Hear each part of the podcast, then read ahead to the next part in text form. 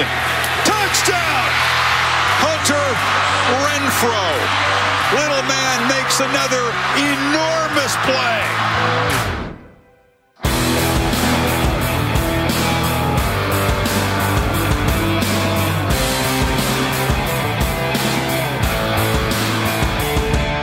Salut à tous et bienvenue pour cette nouvelle émission de Radio Samedi US consacrée à l'actualité euh, du collège football avec euh, une semaine de collège football donc marquée par les fortunes diverses des rivaux Michigan et Notre-Dame, le retour sur terre pour Colorado ou encore la chronique Demandez le programme consacré à Ohio State. Ça va pas mal parler Big Ten, mine de rien, au cours de cette émission, j'ai l'impression.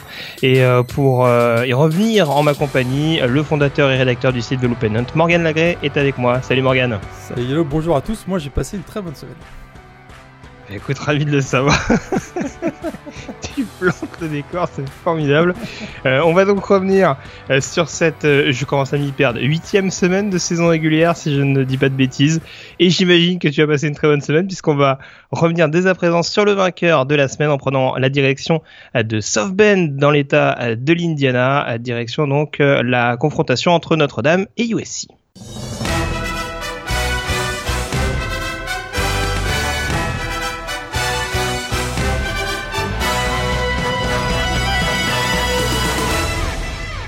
La célèbre rivalité entre les Fighting et euh, les Trojans, Morgan, dont je vais te laisser rappeler le nom, puisque je n'arrive jamais à le prononcer correctement. Voilà, à tes souhaits. Et donc Notre-Dame qui aura sauvé USC euh, pour euh, cette confrontation qui est devenue euh, annuelle. Hein. Enfin, c'est vraiment un duel qu'on retrouve euh, quasiment euh, chaque année, si je ne me trompe pas. cette année, ça avait lieu donc sur le terrain de Notre-Dame. On rappelle que les deux équipes étaient classées dans le top 15. Notre-Dame étant classée 13e et USC 11e avant cette huitième semaine. Et on a eu un duel Morgan qui a plutôt tourné court avec un, un, large avantage en faveur des joueurs de euh, de Brian Kelly à la pause et donc, comme je disais, une rencontre pratiquement à sens unique en faveur des joueurs de Notre-Dame. Oui, quasiment à sens unique. Hein. Ils ont les, Fighting Irish ont profité de trois turnovers des, des Trojans dans cette rencontre pour prendre très rapidement les commandes du match et ils ont effectivement mené 28-0 euh, à, la mi-temps puis euh, ils l'ont emporté 49-14 comme tu as dit. C'était la première fois d'ailleurs que Notre-Dame battait USC, un USC classé depuis 1995 et Vraiment, dans cette rencontre, hein, jamais on a eu l'impression que Notre-Dame n'a douté euh, grâce à, encore une solide performance de son jeu au sol, un 377 yards dans ce match et puis euh, l'air mené par le, le Josh le, running back euh, Josh Adams auteur de 3 TD et encore une très très belle performance de la défense des Fighting Irish qui est de plus en plus opportuniste. Et on l'avait noté la semaine dernière, c'est peut-être à mon avis l'un des éléments majeurs de la du retour en forme, de parmi, en tout cas du retour parmi l'élite de Notre-Dame actuellement. Et puis euh, pour revenir à, l'attaque de Notre-Dame, ce qui est intéressant, c'est ce retour de blessure de Brandon Wimbush. Alors dans les airs, c'est pas forcément flamboyant. Par contre, au niveau du jeu au sol, il continue d'être euh, assez performant et redoutable. Redoutable, 2 TD encore, plus de 100 yards euh, au sol, effectivement, vraiment inspiré. Il maîtrise très très bien il y a un certain nombre de types de jeux type read option, ça il les maîtrise très très bien. Mais j'ai trouvé aussi que euh, dans les airs, il a été euh, extrêmement efficace, notamment cette passe de touchdown au millimètre pour Aquinimeus St. Brown en tout début de match et ça a donné beaucoup beaucoup de momentum et ça a aussi forcé la, défense hein, de USC à quand même être très attentif sur les receveurs et ça a ouvert pas mal de brèches pour Josh Adams notamment. Alors si on regarde du côté de, de USC, ce qui est peut-être un petit peu étonnant, mais c'est pas la première fois qu'on constate ça du côté de euh, du côté de Southern California. Alors, tu en parlais, il y a une belle prestation de la défense de Notre-Dame qui est à mettre en avant. Par contre, on sent qu'au niveau du jeu au sol, à de très nombreuses reprises cette saison, euh, ça coince. Alors, c'est quoi C'est un rendement qui est peut-être un peu moins important de la part de Ronald Jones. C'est ces problèmes de ligne offensive ah, qu'on pointe du doigt depuis plusieurs semaines. Ouais, la ligne offensive, hein, c'était là ils ont pris cher. Hein. Face, au front seven de Notre-Dame. Euh, 2,7 yards en moyenne hein, pour Ronald Jones, notamment au sol. Ça a été, ouais, ça a été, euh, ça a été vraiment très très très difficile. Euh, à partir du moment où ils sont incapables de, voilà, d'avoir un jeu au sol euh, qui ressemble à quelque chose, euh, derrière ça met beaucoup de pression sur Sam Darnold et on sait qu'actuellement il y a peut-être une petite crise de confiance hein, du côté du, du quarterback des, de USC. Et résultat encore encore des erreurs, hein. une interception, un fumble. Euh, il fait pas un mauvais match dans l'ensemble, un excellent début de deuxième mi-temps notamment avec deux TD pour euh, Steven Mitchell et Dante Burnett. Mais encore, hein, c'est ces petites erreurs qui font mal. Hein. Je, rappelle, hein, le fumble perdu en début de match, cette interception de Nick Watkins qui, est, qui, à mon avis a clairement été le, moment où le match a définitivement basculé, du côté de Notre-Dame, puisque derrière on s'est retrouvé avec 28-0 à, la mi-temps. Et c'est vrai que cette ligne offensive de, de USC, on l'avait un peu pointé du doigt depuis le début de la saison, ça passait de temps en temps. Euh, mais là, face à, face à une équipe qui était vraiment, qui avait un gros momentum, c'est, là, c'était euh, trop compliqué pour, pour USC. Dernière question qui intéressera, je l'imagine, euh, de nombreux auditeurs. Comment va Loïc? Loïc, donc supporter de, de USC, euh, qui, je l'imagine, a mal dormi samedi soir. Samedi soir, il était. Enfin, je pense, je, alors, je pense qu'il y avait deux raisons au fait qu'il ait mal dormi, mais c'est une autre liée à ce match-là. Ouais. Donc, tu, tu, nous rassures, globalement, il va bien. Hein. Il va bien, il va bien. Il est sain et sauf. D'ailleurs, vous pouvez retrouver sa chronique euh, jour de match, donc, puisque euh, le mystère a été levé. Il était donc du côté de Madison euh, ce week-end pour la confrontation euh, ô combien accroché parce qu'il y a eu beaucoup d'affiches accrochées ce week-end, faut pas se mentir, entre euh, Wisconsin et, et, Maryland. Donc euh, voilà, n'hésitez pas à aller voir. Euh... Il s'est très, il s'est vraiment énormément amusé. Du côté de Wisconsin, il y a une, vraiment une super belle ambiance. D'ailleurs, on a, on a sorti le, l'épisode donc du cette petite web série. on essaye de faire ça de manière humoristique, puis. mais de manière générale, il a été, vraiment, il était super bien accueilli à Wisconsin, mais il n'était pas trop trop déçu non plus de la défaite de USC. D'accord. Non, non, mais bah, après, le, comme tu dis, hein, le cadre. Euh, je pense qu'il s'imaginait avant le, avant le match que de toute façon, euh, Maryland avec son troisième quarterback et euh, on va dire une, une petite régression en termes de, de forme. Euh, on se doutait bien que ça allait pas être la rencontre la plus accrochée, mais euh, voilà. Si vous voulez retrouver justement cette petite web série, donc pour terminer ce que je disais, vous pouvez retrouver ça donc sur le sur le site de The Blue Pennant euh, en homepage. D'ailleurs, je crois que c'est l'article directement sur lequel vous tombez dès que vous vous connectez sur le site. Donc euh, voilà. Et puis éventuellement pour voir les précédents épisodes. Euh, la semaine dernière, alors c'était Texas Oklahoma, on avait eu du Florida State Miami, euh, du Virginia Tech Clemson. Donc ouais. voilà, poursuivre et là, il file les vers aventures de. Il file vers l'ouest et il y a des gros matchs, je vous le dis. Il file vers l'ouest. Ouais. Ah, tu peux pas encore euh, vendre non. la mèche? Eh non. ah, Ok, ok. Mais ça va être un gros choc, j'imagine. Ça va être un bon match, on va dire. les gros chocs. Pour la semaine prochaine, c'est un bon match. Par contre, les semaines suivantes, au mois de novembre, là, là ça va être du gros choc. Là. Oh là là là là, d'accord, ça promet. Très bien. Bah écoute, en tout cas, on a fait le tour sur cette euh, victoire donc de Notre-Dame contre USC. Retour assez rapide, mais encore une fois, ça a quand même été une rencontre à sens unique, mais c'était compliqué de pas mettre Notre-Dame dans les vainqueurs du jour, euh, sachant. Ouais, alors, tu il... me rappelles leur classement, Morgan, leur bah, classement. Ils rentrent dans le top 10. Ouais. Ça, ça, a été un des événements d'ailleurs de la journée de dimanche, la publication du classement AP Top 25 qui s'arrive à la 9e place. Ça faisait très longtemps qu'on les avait pas vus là. Euh, côté du USC, on recule à la 21e place. Et donc, euh, bah, Notre-Dame se positionne. On en avait un peu parlé, dire qu'ils avaient fort probablement un calendrier qui était très favorable pour eux dans l'optique des playoffs, c'est-à-dire qu'ils ont vraiment euh, des gros matchs hein, d'ici la fin de la saison, notamment euh, NC State le week-end prochain, il y a Miami derrière Stanford, ce qui fait que s'ils parviennent à, remporter tous ces matchs-là avec une fiche de 11-1, on en avait un peu parlé la, la semaine dernière, mais très probable qu'ils seront de très très très sérieux candidats pour une place en playoff. Oui, surtout que j'anticipe un peu, mais euh, Ohio State et Penn State qui sont devant eux vont s'affronter pas Donc, plus tard que ce week-end. Voilà. Euh, on n'est pas à l'abri d'avoir un Alabama-Georgia en fin d'année, euh, vu la forme des deux programmes au niveau de la conférence sec. Donc, si euh, les équipes devant s'écharpent un petit peu également, en effet, il y a possibilité de de, de, de, retirer les, les, marrons du feu, euh, si on peut dire ainsi, pour, euh, pour l'équipe de, de, Brian Kelly. Ouais. Euh, pour, voilà. Pour c'est dingue, ce dingue ce que le départ de Brian Van Gorder a occasionné. Exactement. D'ailleurs, je, je n'ose y croire. D'ailleurs, on, on l'a pas noté là, mais euh, le, le, boulot de Michael Coe, hein, le coordinateur défensif oui. de Notre-Dame, chapeau parce que effectivement, les dernières années avaient été quand même assez compliquées. L'équipe est à peu près restée la même. Euh, et depuis le début de la saison. Je pense qu'il est arrivé sans pression. Hein. Je pense qu'on lui a dit de toute façon, tu ne peux que faire mieux. tu peux, voilà, exactement.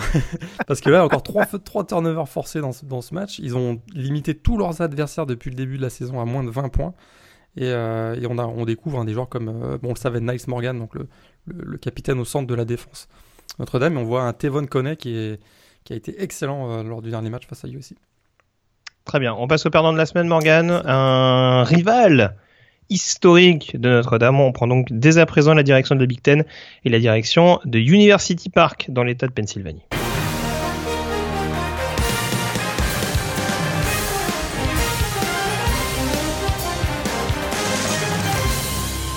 Puisque c'était donc euh, l'un des autres chocs de ce week-end. Euh, Penn State classé euh, numéro 3, si je ne m'abuse, qui recevait Michigan classé numéro 17. On savait que l'état de forme n'était pas du tout le même, Morgan, en, cette dernière semaine. Encore moins après les récentes sorties de Michigan. Et bah ça nous a confirmé un petit peu cette donnée-là. Nouvelle défaite donc des Wolverines de Jim Harbaugh sur le terrain de Penn State, défaite 42 euh, à 13. Alors ça a été un poil plus accroché en début de rencontre que ce qu'on a vu du côté euh, de Notre-Dame. Mais euh, Michigan est notamment tombé, la défense de Michigan est notamment tombée sur un, énorme Saquon Barclay de nouveau. Et voilà, Saquon Barclay encore une fois explosif, 3, 3 TD en ce match pour une équipe de Penn State qui était numéro 2 et qui conserve donc son invincibilité cette saison, qui écarte donc clairement un concurrent direct pour le titre de conférence Big Ten. Euh, c'était une petite revanche aussi, une douce, une douce revanche hein, pour cette équipe de Penn State qui avait pris un 49-10 l'an dernier à Big House. Là, ils étaient vraiment très motivés. Ils ont probablement un peu construit sur cet esprit de revanche. Et, euh, et derrière, ils ont démarré très très fort. À moins de 5 minutes de jeu, Saquon Barkley avait déjà marqué 2 TD. Euh, ça faisait déjà 14-0. Effectivement, tu as dit, hein, la configuration du match. Michigan est revenu un petit peu. Mais alors, une horrible deuxième mi-temps euh, de l'attaque euh, de Michigan pas compliqué. Hein. Les cinq premiers drives, c'est deux punts, un fumble et deux turnovers en down. Donc ça, c'est comme ça, c'est réglé. Et, euh, derrière, bah, Penn qui a tellement de playmakers offensifs, euh, ben voilà, ils ont fait payer euh, directement Michigan. On a encore vu un très très grand Tracy McSorley, 3 TD au sol dans cette rencontre. Et puis, comme je disais, des playmakers, toujours un joueur qui parvient sur un drive à, se montrer. On a vu un Mike Jezicki qui fait que deux, deux réceptions, mais les deux sont vraiment crucial sur des drives importants. On a également euh, Deshaun Hamilton, un autre euh, receveur, Juwan Johnson. Tout ça vraiment crée, une, dynamique d'attaque du côté de Penn State qui rend cette équipe euh, inarrêtable. Et c'est un petit peu ce que j'avais, quand on avait fait la preview, ce que j'avais identifié, c'est-à-dire que Michigan n'est pas capable de répondre du tac au tac, on va dire, à, l'attaque de, Penn State, parce que du côté de Michigan, il n'y a vraiment, vraiment aucun playmaker. À commencer par le quarterback John O'Corn, qui a encore eu beaucoup de difficultés dans ce match.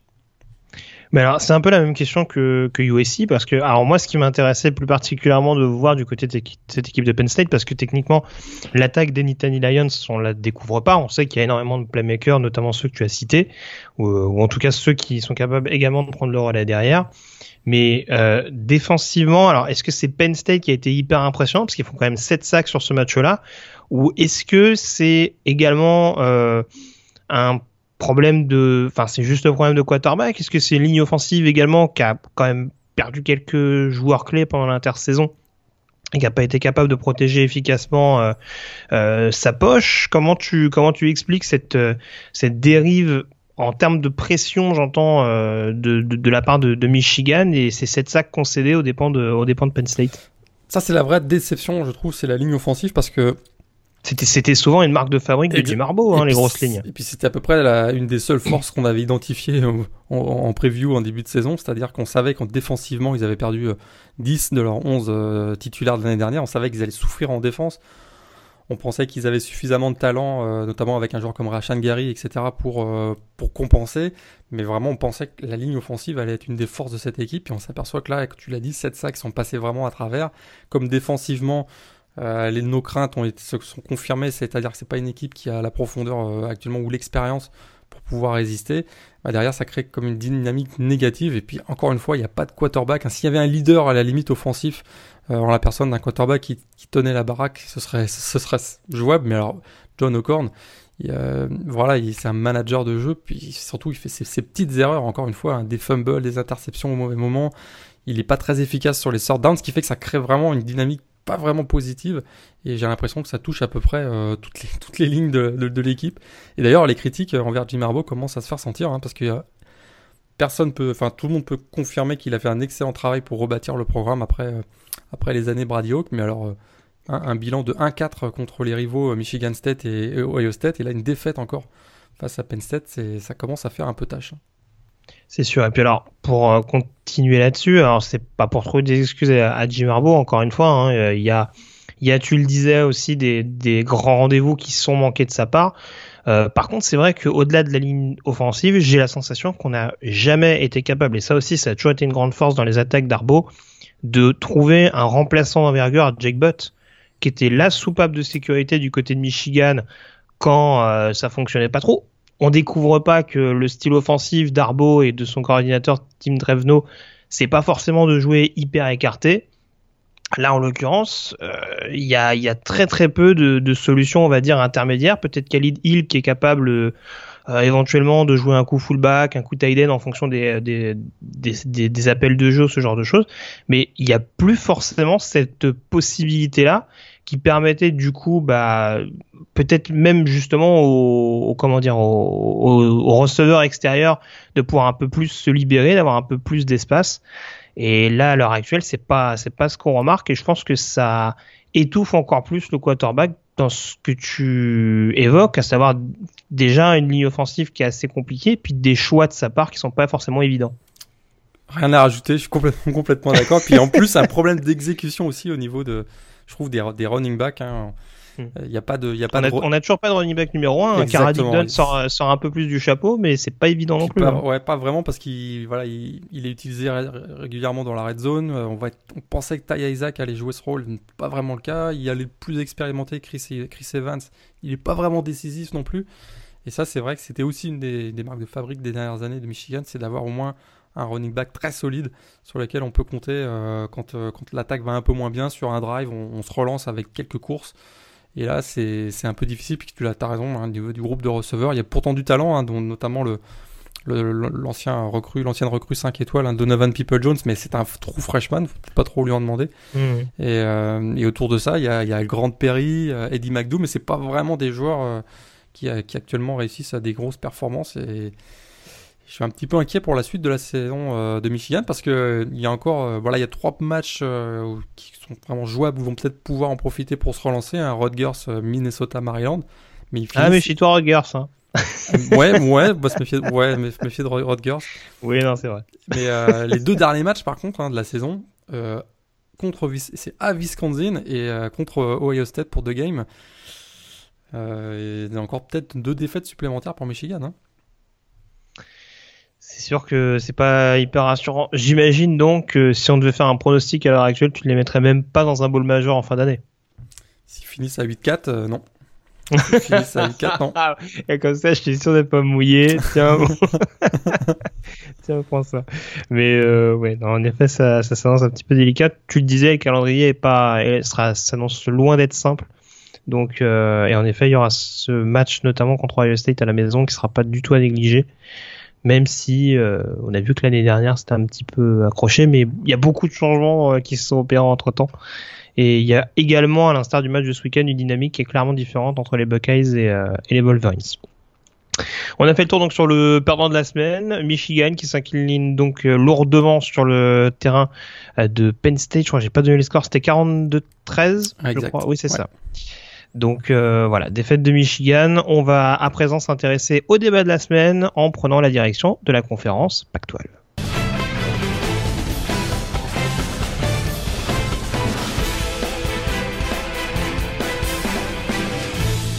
Et on va prendre la direction euh, de Boulder, mon cher euh, Morgan, puisque le retour sur Terre est un petit peu difficile pour les Colorado euh, Buffaloes, grande surprise l'année dernière, euh, l'équipe de Mike McIntyre euh, qui avait décroché une place en finale de conférence Pac-12 face à Washington. C'est beaucoup plus compliqué cette année. on sait qu'il y a eu un changement de coordinateur défensif avec le départ de Jim Leavitt du côté de euh, d'Oregon. Euh, maintenant, on voit qu'il y a également beaucoup de difficultés offensives, ce qui est peut-être un petit peu plus surprenant. Euh, nouvel exemple ce week-end avec une lourde défaite sur le terrain de Washington State, 28-0. le fait également que Steven, Steven Montez ait été remplacé au poste de quarterback par Sam Neuer. Alors comment on peut expliquer un tel revirement de situation d'une année sur l'autre pour l'équipe des, Buffaloes? Un retour violent en tout cas. Hein. C'est sûr qu'on commence à se demander si l'année 2016 c'était pas un épiphénomène parce qu'on l'avait d'ailleurs noté hein, dans la preview qu'on se posait la question. Hein, euh, depuis leur arrivée dans la PAC-12 en 2011, euh, les fiches étaient plutôt négatives. Hein, 3-10, 1-11, 4-8, 2-10, 4-9, puis l'an dernier 10-4. Euh, euh, ils ont finalement débuté la saison avec un peu l'espoir de surfer sur le momentum d'une de, excellente saison dernière, hein, 10-4, donc on l'a dit, champion de division euh, Pac-12 South. On avait d'ailleurs même inventé, j'avais noté un, slogan à The Rise pour euh, symboliser ce retour, hein, parce que c'est la naissance ou la renaissance dans le cas de, de Colorado. Euh, le match face à Washington State euh, la semaine dernière a été, je crois, un bon révélateur de l'état dans lequel se trouve le programme parce que ah bah, euh, je, notamment je veux pas attaque, faire une hein. mauvaise blague. Je veux pas faire une mauvaise blague, mais à Pullman, ils ont un peu pris un autobus en pleine tranche. Euh, 1 sur 17 sur les, sur les troisième downs. Ça fait mal. 170 yards seulement en attaque. Effectivement, il y a trois quarterbacks qui ont joué. Hein. Comment ça, se, ça commence à être gros, vraiment difficile pour eux, je veux dire. Et euh, la succession euh, de, ces faux Faou a pas été, euh, pas été assurée. On a encore beaucoup d'instabilité. On a dit trois, t- trois quarterbacks dans ce match. On jouait donc le talentueux Steven Montez, hein, qui n'a pas encore vraiment convaincu cette année. Euh, ses stats sont assez corrects, mais on a l'impression qu'il y a un peu un manque de leadership. Euh, quelques belles sorties d'ailleurs l'an dernier comme backup, mais cette saison comme titulaire, ça a l'air d'être plus compliqué. On a vu Sam Noyer, tu l'as dit. On a même vu le troisième euh, quarterback, Casey Markberry. Le nom prémonitoire, Sam Noyer. Noyer, voilà. D'accord. Pas vraiment, euh, pas vraiment un grand succès. On rappelle que l'équipe de hockey à la balle s'appelle les Avalanches. hein, donc Ouais. c'est bien, il y a des, y a des thèmes qui reviennent, c'est pas mal. Ça pousse à l'optimisme. Exact. Et euh, pourtant, hein, on avait noté en début de saison un groupe de receveurs plutôt solide. On disait même que c'était peut-être le plus complet euh, au niveau de la PAC-12. On, on avait bien sûr Sheffield, il y avait Devin Ross, euh, Bryce Bobo. Eux, ils ont plutôt des bonnes stats cette année, mais on, vraiment, on a trouvé, on a l'impression qu'il y a vraiment un manque de, de profondeur euh, criant. Puis c'est la ligne offensive qui souffre, malgré euh, des bonnes performances de Philippe euh, Lindsay, le running back, qui est à peu près d'ailleurs le seul qui, qui surnage si on regarde le, si on regarde le, le Mais j'ai- thème. la sensation qu'il surnage surtout euh, au sol parce que Ouais. c'était quand même un des running backs les plus complets de première division Exact. universitaire. C'était un joueur qui était parfaitement capable de sortir du backfield. Et même ça, enfin, en, fa- en fait, c'est ça qui m'étonne un petit peu, c'est ce- peut-être ce manque de créativité parce que justement, Philippe Lindsay, j'ai l'impression, sort beaucoup moins du backfield. Euh, tu citais les trois receveurs stars, mais on a également Jay McIntyre qui était capable euh, de sortir sur des tracés un petit peu, euh, on va dire particuliers, des ty- types jet, jet sweep ou ce genre de choses. Et j'ai l'impression que c'est de moins en moins le cas. On a l'impression que c'est devenu un peu euh, plan-plan cette attaque de, de Colorado et c'est ce que je trouve étonnant parce qu'il me semble pas que le coordinateur offensif ait changé. Non, on a gardé effectivement les mêmes, euh, Brian Lindgren et Darren Chavering, mais euh, c'est vraiment des... Ah, ils sont deux en plus. Ils Oh sont deux en plus, mais c'est des petits détails, hein, t'as t'as raison, parce que je, je regardais un peu, je faisais un peu le bilan de leur parcours, ils sont pas passés, ils sont passés tout proches quand même contre euh, UCLA, ils sont passés tout proches contre euh, Arizona, et on voit que voilà, c'est deux matchs qui perdent de 3 points simplement. Euh, S'ils les remportent, ils sont plus, ils sont plus à 4-4 mais à 6-2 et on n'a peut-être pas ce débat aujourd'hui. C'est sûr. Donc euh, c'est quand même des petites choses, mais effectivement le, le retour de bâton est assez violent dans le sens où euh, on les voyait quand même un peu mieux, euh, particulièrement dans les matchs de dans les matchs de conférence, puisque là par contre en match de conférence donc ils sont 1-4, alors que les dernières ils avaient été quand même euh, extrêmement brillants. Et, euh, Oui, techni- techniquement, ils sont, ils sont bientôt éligibles s'ils gèrent plus ou moins bien le, le dernier virage de la saison régulière. Exactement. Si s'ils gèrent bien ce, ce dernier virage, il y a quand même des matchs qui sont jouables, notamment moi California la semaine prochaine à domicile. Ensuite, il y aura quand même un déplacement à Arizona State qui a l'air de de- d'être nettement mieux en ce moment, donc euh, méfiance. Et puis il y a le dernier match face à Utah qui sera qui sera également euh, compliqué. Donc euh. U- Utah qui est pas au sommet de sa forme non plus. hein. non, Non, effectivement. Très, très, très clairement. Mais bon, là, pour le coup, les, les difficultés offensives, on les découvre pas non plus. hein. Non, non. En tout cas, les difficultés du jeu à la passe. Qu'au niveau du backfield offensif, bon, ça, ça reste globalement solide.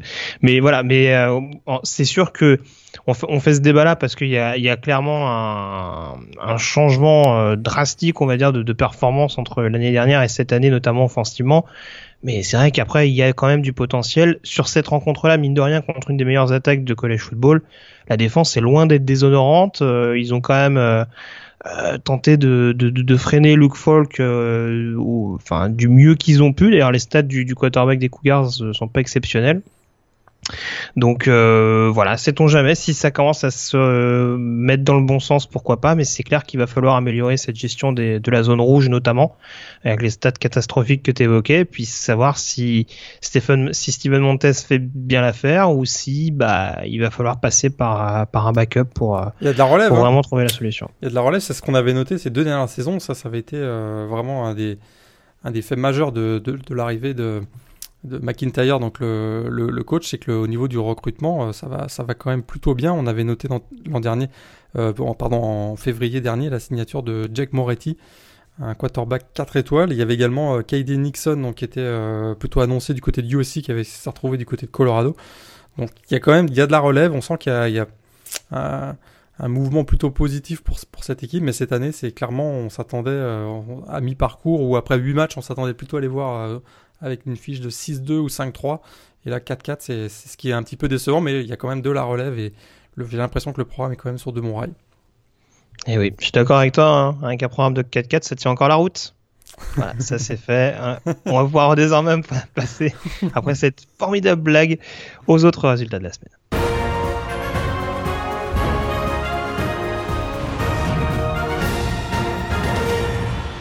Les autres résultats donc de cette euh, huitième semaine de saison régulière.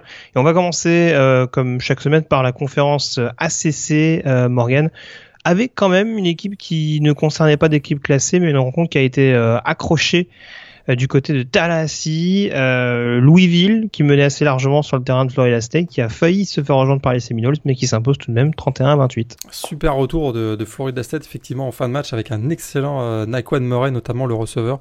On avait l'impression que James Blackman avait enfin trouvé le bon rythme. Ça y est, il avait même un dernier drive où il pouvait peut-être emmener son équipe jusqu'à un field goal de la victoire et dans un énorme fumble dans, sa, partie de terrain. Résultat, il redonne le ballon euh, euh, à, Louis, à Louisville qui, réussit euh, et les Cardinals réussissent le, field goal de la victoire. Vraiment une défaite très très très lourde. 2-4 pour Florida State. Et, ça commence à chauffer pour Jimbo Fisher qui s'est même un peu engueulé avec certains membres du public à la fin de la rencontre. Donc voilà, une, vraiment une défaite qui fait, qui fait mal du côté de, du côté de Florida State avec euh, donc ce, revers 31 à 28. Très bien. Euh, autre résultat important au niveau de la conférence ACC, euh, c'est la victoire de Miami contre Syracuse, victoire 27 à 19. Ça n'a pas été simple pourtant. Tu parlais de quelques turnovers du côté de Florida State. On on s'est pas facilité la tâche du côté de VU avec également pas mal de, pertes de balles. Ouais, ils se sont fait, euh, ils sont fait peur quand même parce qu'effectivement euh, un retour en fin de match de, Syracuse. Mais alors on a, sorti la turnover chain hein, dans ce match parce que euh, quatre interceptions de la défense hein, des Hurricanes sur Eric Dungy qui, qui a pourtant été un requin qui en fin de rencontre, mais finalement bah, ça a été trop difficile avec un dernier drive vraiment solide mené par Malik Rosier et l'attaque floridienne a finalement terminé le travail avec une victoire donc 27-19. Et pour terminer avec les autres résultats euh, importants, signaler que Virginia Tech a déroulé à domicile contre North Carolina 59 à 7. Euh, la victoire également de Georgia Tech contre euh, Wake Forest 38 à 24. Et puis, plus étonnant peut-être Morgan, c'est le retour en forme de Boston College, notamment offensivement. Large victoire sur le terrain de, Virginia, 41 à 10. Ah, ça continue, et puis pour avoir vu une bonne partie du match, hein, c'est trick play sur trick play. C'est vraiment là, Steve Adazio a dit bah, quitte, à, quitte à me faire virer, moi je vais me faire plaisir. Maintenant, j'ouvre les vannes offensivement et ça, ça, fonctionne vraiment euh, avec un, un quarterback Brown qui est qui, qui, vraiment, on a l'impression qu'il s'éclate avec dans cette attaque. Et Boston College finalement bah, se replace bien dans la, dans la division, dans la conférence ACC. Et ça pourrait être une des belles petites surprises de la fin de saison. Un point également euh, sur la conférence euh, Big 12 avec West Virginia. Ah, j'avais parlé de West Virginia, je pense qu'on peut même faire un petit tir groupé. Oklahoma, Oklahoma State et, West Virginia euh, qui s'imposent de peu. Alors j'allais pas commencer à parler de West Virginia parce que les Montagnards se sont fait un petit peu peur du côté de Baylor, victoire 38 à 36. Euh, ça a été beaucoup plus compliqué en revanche pour les deux équipes de l'Oklahoma. Euh, victoire des Sooners à Kansas State 42-35 et victoire des Cowboys à Texas 13 à 10 après prolongation. Ouais, deux matchs super serrés. Il y avait des upset alertes sur ces rencontres. On sait que Kansas State hein, euh, avait été peut-être un peu revanchard après sa défaite de la semaine précédente contre TCU. Il voulait faire tomber un des, une équipe du top 10. Ils sont passés tout proches. Hein. Ils sont revenus à égalité 35-35 à une minute de la fin. Puis alors une dernière course de Rodney Anderson qui donne la victoire des Sooners. Ça a été euh, compliqué. Ils ont même été menés euh, longtemps, hein, les Sooners d'Oklahoma encore une fois, hein, quand on a un joueur comme Baker Mayfield euh, dans ses rangs, ben, c'est plus facile parce qu'il crée, lui, crée des, big plays et qui ont permis donc aux Sooners de, repasser devant. Pour Oklahoma State, ça a été un match vraiment laid, on peut le dire, face à Texas. Il emporte 13-10 en, prolongation. Euh, euh, belle performance défensive d'Oklahoma State. C'est rare pour être signalé. C'est rare pour être signalé. D'ailleurs, Mike Gundy, je crois, en, conférence d'après-match, a dit que c'était probablement la meilleure performance défensive de, son équipe depuis qu'il est arrivé sur le, à Stillwater, donc c'est quand même à noter. Et euh, il quand même, faut quand même noter la dernière passe hein, totalement hasardeuse en prolongation de, du freshman Sam Ellinger, le quarterback de Texas, qui donne la victoire à Oklahoma State. Hein, une, passe vraiment euh, complètement manquée qui est tombée euh, dans les bras du, défenseur de, de, Oklahoma State, qui était Ramon Richards, si je me souviens bien. D'ailleurs, blessure de Sam Ellinger, si je ne me trompe pas, sur ce match-là. Commotion cérébrale, il est effectivement incertain pour le, pour le prochain match contre Baylor. Et les deux autres résultats importants dans cette euh, conférence, c'est euh, la large victoire de TCU. Bon, en même temps, ils jouent un sparring partner avec, euh, avec Texas, victoire 43 à, 0. Des Hornet Frogs. Oui. Quand même noter que dans ce, dans ce match, tu sais que offensivement, Kansas, à 5 minutes de la fin, ils étaient à moins 4 yards. Ouais. Des belles retrouvailles donc entre, entre, entre, Doug Mitchell, le coordinateur offensif, et TCU. Exact. ils finissent, et ouais, effectivement, et ils finissent avec 22 yards. C'est, je crois que c'est une des la pire performance, euh, la pire performance depuis 20 ans. Et euh, pour eux, c'est quand même une 44e défaite d'affilée à l'extérieur. C'est euh, voilà un record qui ils égalent un record qui datait de 81 ans. Donc s'ils perdent la prochaine fois à l'extérieur, ils sont euh, ils détiennent un nouveau record 44 défaites d'affilée à l'extérieur. Est-ce que ça devient pas les Cleveland Browns du college football Kansas, enfin de la première division en tout cas. c'est une vraie blague. Il faut noter en plus que ce match TCU Kansas était diffusé en direct sur Fox en prime time un samedi soir. Du grand grand n'importe quoi. Euh, ils, ils ont pas vu le coup venir, ils se doutaient pas que ça allait être un c'est bien, ils sont joueurs. Bah, au moins du côté de Kansas, certains ont revu Doran Armstrong. Voilà, c'est à peu près la seule chose à voir en ce moment du côté de Kansas. Exact. Euh, et puis dernier résultat, euh, non négligeable, c'est euh, la victoire assez large d'Iowa State sur le terrain de, Texas Tech. Alors d'une part, ça provoque une deuxième défaite consécutive donc pour les Red Raiders qui est qui repartent un petit peu dans le rang. Euh, par contre, pour les Cyclones, euh, deuxième place de la division à l'heure actuelle, si je me trompe pas, juste derrière TCU. Et classé. classé et on rappelle que les deux premiers de la conférence s'affrontent en finale. Exactement, exactement. Pour l'instant, ils seraient en finale, absolument. Et ils sont classés pour la première fois depuis 2005. Et tout ça avec un quarterback backup, parce qu'on rappelle que le quarterback euh, numéro 1 a pris congé pour des problèmes personnels, et du coup on se retrouve avec un, le, troisième quarterback même, qui, euh, qui, avait fait une super belle performance à Oklahoma, donc Kent, et qui euh, continue sur sa lancée. Et puis ça, c'est la vraie surprise hein, à Iowa State, euh, avec un, Montgomery aussi, le, running back qui est explosif. Tout à fait. Excellent running back. la conférence Big Ten à présent avec Michigan State qui sans trop faire de bruit s'impose contre euh, Indiana, victoire 17 euh, à 9. On retrouve un petit peu les fondamentaux hein, de cette équipe des Spartans avec une, euh, une grosse défense et puis un, jeu au sol qui fait le boulot pour, pour assurer les victoires. voilà, roule au compresseur, on frappe, on frappe au niveau au sol, puis ça finit par craquer parce qu'Indiana ah, était du bon jeu, mais dit Big Bon jeu, voilà, Big Ten, exactement. Hein, Indiana était encore à égalité ou très très proche, je crois il est 9 à 9, je crois, où il menait même 9-6 et finalement à LG Scott encore marque le touchdown de la victoire euh, dans cette rencontre.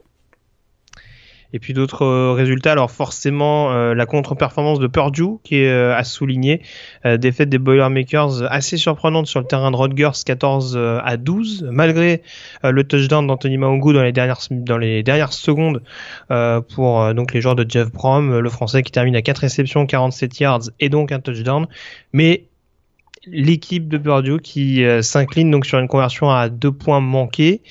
Euh, je faisais un petit peu la blague tout à l'heure avec Rodgers, mais on voit certes du mieux du côté des Scarlet Knights, mais euh, est-ce que c'est pas quand même une contre-performance de la part de Purdue? Ah, Clairement, clairement une contre-performance. On n'a pas du tout retrouvé l'attaque des Boilermakers qui est inspirée, créative qu'on a vu ces dernières semaines. Vraiment, voilà. Est-ce que c'est un match champ Est-ce qu'ils ont peut-être pris à la légère un petit peu Rodgers? Ça, c'est, on peut se poser la question. Pourtant, euh, Jeff Brown a plutôt euh, une réputation de bien préparer ses équipes. C'est vraiment un petit peu, euh, surprenant cette contre-performance face à une équipe de Rodgers qui avait quand même pris quelques, belles volées depuis le début de l'année, mais qui a réussi à, à rebondir pour cette rencontre face à Purdue. Voilà, et puis les deux derniers résultats importants dans cette conférence, c'est Wisconsin donc qui s'impose assez largement contre Maryland 38 à 13, on en parlait tout à l'heure, avec un petit match Jonathan Taylor, 126 yards, en touchdown. Ouais, pourquoi pas. Et, euh, D'ailleurs, il rejoint, il rejoint des légendes hein, du college football pour, euh, pour, le, pour les freshmen qui ont atteint les, les milliards en, en 7 matchs. Il rejoint des joueurs comme Emmitt Smith, Marshall Falk et Adrian Peterson. Jamais entendu parler de ces mecs. Beaucoup, beaucoup à tort quand même. Hein. euh, Northwestern également qui s'impose contre euh, Iowa 17 à 10. Là aussi un bon match made in Big Ten, mais un match qui remplace mine de rien les, les Wildcats dans le bon sens après un début de saison un petit peu compliqué. Euh, ouais, effectivement, pour eux c'est des victoires précieuses. C'est pas encore euh, super beau, hein, faut pas s'attendre à, du jeu ouvert, mais effectivement ce match face à Iowa pour eux était décisif et ça leur remet, ça leur remet en selle pour une place en, en, en bowl. Jusqu'où Morgan s'arrêtera Khalil Tate? Nouvelle victoire d'Arizona avec, euh, avec son quarterback virevoltant son nouveau euh, Lamar Jackson, euh, victoire donc d'Arizona 45 à 44 du côté de California après une double prolongation si je ne me trompe pas. Ouais, et puis euh, tant qu'on parle des programmes de l'Arizona, euh, t'en parlais un petit peu tout à l'heure, mais également les Sun Devils d'Arizona State qui enchaînent victoire 30 à 10 sur le terrain d'Utah. Super, là vraiment une belle victoire à, à Utah. C'est vrai qu'ils avaient fait tomber Washington la semaine d'avant. On se posait cette question est-ce que c'était juste un voilà, une bonne performance un vendredi soir. Non, non, ils ont enchaîné avec une vraiment une solide performance défensive en plus là de, des Sun Devils à Utah. Et du coup, on avait un peu bâché les, les, équipes du désert. Et si euh, c'était finalement les, deux équipes qui allaient terminer en tête de la Pac-12 South, parce qu'effectivement euh, aussi euh, du côté d'Arizona avec avec Khalil avec Tate le, quarterback running back, très clairement, on enchaîne les victoires et on a vraiment un momentum qui peut être intéressant. Alors que dans, dans, le même temps, il y a des équipes de la Pac-12 South, euh, UCLA, USC, on sent que c'est pas trop la joie, donc ça pourrait bien être euh, des belles surprises pour la fin de saison. Ouais, UCLA qui s'impose hein, contre Oregon et euh, une ouais. équipe d'Oregon qui, on le rappelle, reste ouais. Ouais, très diminuée, notamment par la perte de son quarterback. Faudra voir d'ailleurs s'il y a un bowl en fin de saison. Alors ils vont affronter Oregon State notamment, qui a certes changé de coach, mais qui est pas forcément au mieux cette année. Mais voilà, défaite sur le terrain de UCLA 31 à 14. Ça va peut-être pas mettre à du Morad de rester. non. Oh non. ah non, allez. Eh, soyons joueurs encore un nom. Allez. allez, moi je dis euh, soyons maison encore un peu du côté de du côté de Los Angeles. Mais bon bref, en tout cas UCLA qui a un bilan euh, positif et qui reste malgré tout dans la course euh, dans ce que tu évoquais donc comme étant la la division sud euh, extrêmement homogène, extrêmement accrochée. Donc ce sera à suivre. Euh, il est l'heure, Morgan, d'évoquer notre chapitre fessé. Ah. En parlant de la conférence sec, euh, ça va mieux pour Tennessee. Ils ont marqué. Qui, voilà, qui a mis un point d'honneur, je dirais même un doigt d'honneur, de perdre euh, de manière, voilà, de manière, on va dire, cl déjà classe, mais aussi euh, voilà, avec une belle manière sur le terrain d'Alabama. Nouvelle déroute face au rival Crimson Tide, 45 à 7. Et puis tant qu'on aborde également le, le chapitre euh, des petites saillies, euh, parler également de la lourde défaite de Kentucky sur le terrain de Mississippi State, 45 à 7 également. Ouais, des belles petites raclées. Tennessee, hein, euh, 108 yards offensifs contre 604 pour Alabama. Voilà. Pardon. 11e, 11e défaite d'affilée pour Tennessee contre Alabama dans la rivalité. C'est gênant. C'est gênant. Mais, mais c'est dommage parce que, en, en fait, le fait qu'ils s'appellent les Volunteers, on va vraiment finir par croire que les joueurs, euh, ils prennent des bénévoles dans le public. Euh, c'est un peu inquiétant à ce niveau-là. Euh. Bon, voilà. Après, l'attaque avance pas. L'attaque avance pas. Hein, c'est un petit peu le, le même problème que d'autres équipes qu'on évoquait tout à l'heure. Après, forcément, du côté de Tennessee, ça se voit encore plus avec euh, les nombreuses blessures qu'ils ont eues euh, du côté défensif. Et puis, bon, on va pas encore et toujours s'acharner, mais voilà, on sent qu'il y a clairement plus de, de leadership euh, en interne, de, de coaching, ne serait-ce que mentalement. Donc, c'est sûr que là, du côté de Tennessee, on attend la fin de saison pour faire un petit peu un état des lieux et pour savoir quel, quel candidat serait le plus à même de, de remplacer notre ami Butch. Est-ce que tu crois d'ailleurs à la rumeur de John Gruden qui, qui revient En tout cas, ça, ça, ça, ça, met le feu aux réseaux sociaux. Hein. C'est sûr que dès qu'il y a eu des photos qui sont sorties de lui à Knoxville dans un restaurant, etc., des, des petites choses comme ça, je sais pas trop. Je... En même temps, qui va au restaurant à Knoxville? qui... non, non, c'est gratuit, c'est pas bien, c'est gratuit. Mais euh, non, non, non, non, pourquoi pas. Après, euh, on sait que c'est toujours un, un, éternel serpent de mer, que ce soit en NFL ou en college football, donc euh, voilà. Mais c'est vrai, que, vrai que je, je, le vois bien rebondir en, plutôt en collège qu'en NFL, par contre. Ça, je, mmh. ça c'est quelque chose que, ouais, non, je, je, le vois bien, je le vois bien en collège. Ouais. et puis lui, je pense que sa mentalité ce sera pas on est les winners of life. Hein. ah non, ce sera pas les champions of life avec, euh, voilà, Non, ça, un côté un peu plus militaire, quoi. C'est un Mike Gundy puissance 10. et puis euh, tant qu'on termine avec euh, les fessées, alors c'est des plus petites fessées, mais quand même, celle d'Arkansas à domicile contre Auburn 52 à 20, elle a fait mal mine de rien. Euh, lui, ça chauffe pour Brad Bielema aussi. Hein. Cinquième défaite en 7 matchs depuis le début de la saison. Et ça fait en effet quand même pas mal de déroutes, notamment contre les adversaires de, de conférence. je, me, je, me, demande même s'ils n'avaient pas perdu à Ole Miss. Bah, ils sont 0-4 là. Actuellement en. Je sais plus s'ils les avaient joués, mais. Euh, je me demande s'ils avaient pas réussi pareille performance. Si, si, si, ils avaient perdu à Ole Miss. Donc euh, ouais, comme tu dis, ça commence à devenir un petit peu compliqué pour euh, pour Arkansas. Auburn qui se remet à l'inverse dans le bon sens avec euh, après sa défaite donc sur le terrain euh, d'LSU.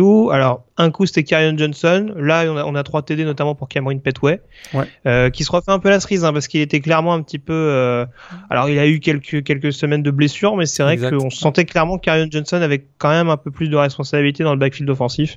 Là ça se rééquilibre un petit peu, donc euh, voilà pourquoi pas retrouver ce monstre à deux têtes qui qui faisait l'affaire du côté des Tigers notamment l'année dernière. Et puis je parlais d'Olmis. Euh, ça va mal pour euh, les Rebels qui sont retombés dans leur travers à domicile contre LSU, défaite 24 à 40 avec un énorme Darius Geis. Ah, on l'attendait. Et surtout la blessure de Shea Patterson qui annonce une fin de saison très très compliquée pour le programme d'Oxford. Ouais, saison terminée pour Shea Patterson et là ça sent le sapin, le gros sapin pour Ole Miss parce que c'était à peu près leur seul joueur qui, euh, qui sortait la tête ah, de la tête de l'eau. Mais c'est pas, c'est pas bon pour ceux qui ont Edge en fantasy. ouais, bah pour ceux-là, faut leur, faut leur dire que, à mon avis, faut le bencher. Hein. Je veux, je veux pas dire, mais. mais non, mais non, ne va pas, ne va pas jusque là quand même. mais euh, ouais, donc euh, en tout cas du côté des LSU, bon, ça, ça réenchaîne pas mal. Euh, on, on, disait il y a pas mal de difficultés ces dernières semaines. Là, ils se refont un petit peu la cerise. Et on a retrouvé, donc, ouais, et on a retrouvé Arden Key deux, Tout deux, à fait. deux sacs dans ce match et ça faisait un petit moment qu'on l'avait pas revu, le pass rusher des, des Tigers. Ah, il a, eu une, il a eu un début de saison très tronqué avec euh, ces fameuses histoires de je viens, je viens Je pas. viens il, pas, il a, il a eu des petits pépins physiques aussi, je crois, en début d'année. Euh, blessure aussi. ouais. Là, on sent que ça, voilà. ça revient. Puis c'est une très bonne nouvelle pour LSU qui, on rappelle, va jouer à Alabama dans quelques semaines. Ah, tu dis ça, tu, dis, tu vas nous rappeler que tu vas évoquer un possible upset il y a quelques semaines de ça. Par exemple. Les, Mais bon. Les pièces, Vas-y, vas-y. les pièces du puzzle se mettent en place. Alors, on passe au programme du groupe of five ou en tout cas au principal programme du, au, à la principale conférence, pardon, je m'en, je m'en mêle les pinceaux, la principale conférence du groupe of five, euh, l'AAC, euh, qui, les jours avançant, nous Allez, peut-être le banques futur candidat, le futur candidat euh, du participant à un bowl majeur en fin d'année, puisqu'on vous le rappelle, il y a un représentant du groupe of five euh, qui est automatiquement euh, sélectionné, le meilleur représentant du groupe of five qui est sélectionné pour un bowl majeur à la fin de l'année. Il y a de fortes chances donc qu'ils proviennent de la conférence américaine. Il y a toujours deux principaux candidats.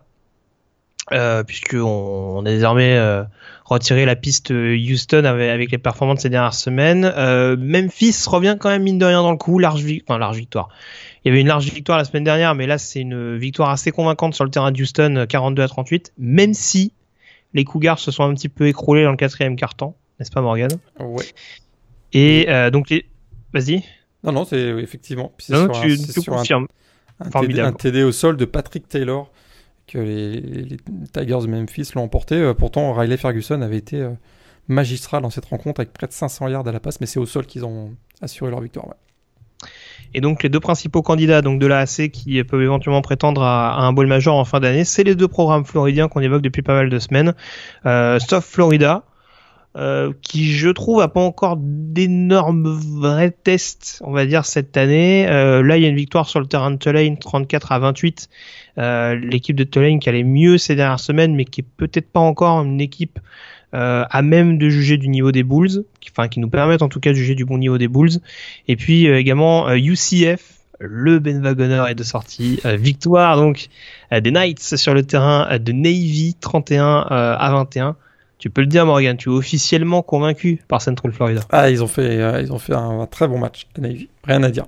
Ça finit avec un Ils ont, super. pas, ils ont pas pris l'eau. Ils ont. oh my god. Quand je suis fatigué, je suis en forme, hein, je te le dis. Mais Navy a perdu son quarterback, hein, son jeune quarterback euh, Zach ah. Aby, qu'on avait découvert en fin de saison dernière, notamment à l'occasion de Navy ah là là, Mais qui va courir à la place? Qui va courir à la place, effectivement. Ah, c'est dommage. Et, euh... voilà. Ouais. Non, non, alors, ce que j'allais dire, ce qui est intéressant, c'est que là, je parle des équipes classées au niveau de la AC qui peuvent éventuellement prétendre à un bowl majeur.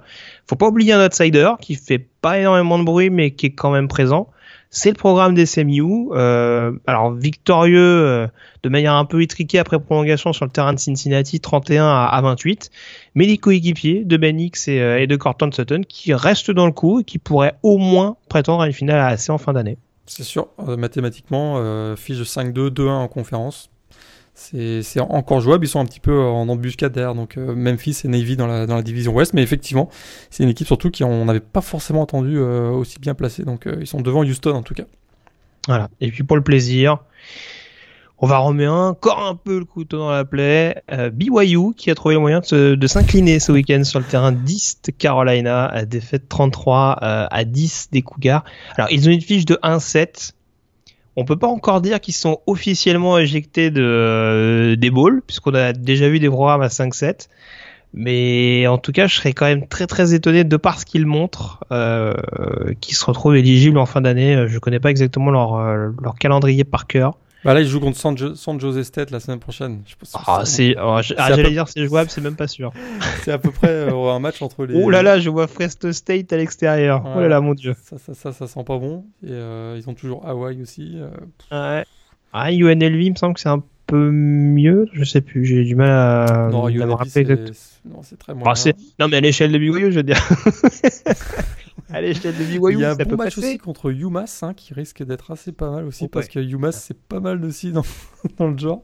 D'accord. Euh, on, UMass, on, on, on vous le conseille hein, si euh, voilà si vous êtes un peu euh, si vous êtes ambiance potence et euh, et clou sur les tétons, n'hésitez pas à regarder ce match-là. Hein. Ça peut être sympa, ce petit BYU UMass euh, qui promet tout particulièrement. J'essaie de voir, est-ce qu'il y a d'autres résultats éventuellement qui t'intéressent, Morgan Je sais pas, notamment au niveau du groupe of five? J'essaie de vérifier ça rapidement. Euh, la victoire d'Army contre Temple 31 à 28. Army qui fait pas beaucoup de bruit au niveau des programmes indépendants, mais euh... qualifié pour un bowl. C'est la première, équipe qui a accepté d'ailleurs une invitation du Arm Force Bowl. Ouais. ouais. Oh, c'est original, dis donc. Forcément, un petit chapitre Sunbelt pour signaler qu'Appalachian State, le grandissime favori, s'est imposé contre l'ogre Coastal Carolina et sa fiche de 1-6. Euh, et puis sinon, qu'est-ce que j'ai de beau? Qu'est-ce que j'ai de beau? Florida Atlantique quand même, qui s'impose largement contre North Texas. Euh, deux équipes surprises de la conférence USA et l'équipe de Lane Kiffin qui s'impose et qui reste aux avant-postes éventuellement pour être euh, finaliste de conférence. Plus que jamais, 3-0 en fiche de conférence. vraiment, excellent début de saison pour Florida Atlantique. Ouais, et alors il pourrait même profiter, enfin c'est pas forcément lié, mais par contre petite désillusion pour UAB, euh, qui était pas mal depuis le début de la saison euh, après son, son retour. Euh, le, le, petit break imposé par la fac pendant deux ans, les Blazers qui étaient pas mal, défaite plus que surprenante après prolongation sur le terrain de, de Charlotte, sur une conversion à deux points d'ailleurs tentée un petit peu au culot par les 49ers. Donc bon, petite désillusion pour les pour les joueurs de, de Bill Clark, mais je pense qu'on a fait à peu près tout. alors juste la Mountain West pour vraiment finir et pour euh, euh, clore le sujet, euh, signaler que Boise State s'impose contre, contre Wyoming 24 à 14 avec une très piètre prestation de, de Josh Allen, le, quarterback des Cowboys. Ça va mieux pour Boise State quand même. Tout à fait. Ils sont 3 Ça va mieux pour les Broncos. Euh, ils sont toujours en course pour être en finale de la Pac-12. Je pense que ça va jouer au coude à coude avec Colorado State. Et puis dans l'autre division, euh, je crois que ça c'était la Mountain dans la division Ouest en l'occurrence. Euh, Fresno State qui a réussi le coup de force de la semaine en s'imposant sur le terrain de, de, San Diego State 27 à 3. Euh, il doit bien se marrer Marcus McMarion quand il voit en plus qu'Oregon State voit rame. Exactement. On rappelle le transfert, le quarterback qui était à Oregon State et qui est parti du côté de Fresno State et qui, encore une fois, on en parlait la semaine dernière, mais Jeff Tedford, l'ancien coach de California, a fait du très très bon travail à Fresno State. Ouais, c'est euh, c'est aussi louable hein, que, que ce qu'a fait par exemple Tom Herman à, à Houston, mhm. parce que quand voilà Fresno State, euh, on va dire avec la fin de, de l'ère euh, Team des Roysters, c'était quand même loin d'être loin d'être génial et voilà il a réussi clairement à redresser le programme en un temps record. Donc bravo à lui. alors je sais plus s'ils sont éligibles par contre, je sais pas s'ils ils sont à 5 ou 6 victoires. Euh, ils sont, attends, ils sont à 5 victoires. 5 victoires. Ouais, c'est San Diego State qui est éligible. On va faire un point justement très rapidement euh, sur les classements. Peut-être le temps que tu nous donnes ton top 3, Morgan Ah oui, je l'avais noté. Alors le top 3, attends, je vais remettre la main dessus. Hop, alors j'ai mis Kansas State contre Oklahoma. Mhm. Un match à suspense, très intéressant. j'ai bien aimé aussi le Florida State Louisville. Mhm. Une belle bagarre. Puis quand même, Penn State, euh, Michigan, pour voir Saquon Barclay. C'est toujours un grand plaisir de voir Saquon Barclay. Et une énorme ambiance aussi euh, au Beaver Stadium. Il n'y avait pas que sur le terrain, ça se passait aussi dans les tribunes. Avec un, grand, grand, grand spectacle. Et euh, allez, si on devait faire un top 4, un California, Arizona, vraiment, si vous aimez le shutout, il faut voir ce match-là. Alors les équipes nouvellement éligibles pour un bowl, juste avant de faire les affiches provisoires, euh, des conférences. Donc UCF désormais éligible, c'est le cas également euh, pour Memphis, tout ça au niveau de la AC. Euh, Miami est devenu éligible au niveau de la conférence ACC après sa victoire contre Syracuse. c'est le cas également d'Oklahoma et d'Oklahoma State du côté de la Big 12. c'est le cas de Michigan State du côté de la conférence Big 10. Euh, que je regarde tout ça. Euh, Marshall en conférence USA, je sais plus si on l'avait déjà dit, il me semble pas. Euh, Army, que tu le disais, qui est donc devenu éligible, de même que Notre-Dame, tous les deux avec six victoires. On avait Ohio au niveau de la conférence MAC, ainsi que Toledo, tous les deux éligibles en fin de saison.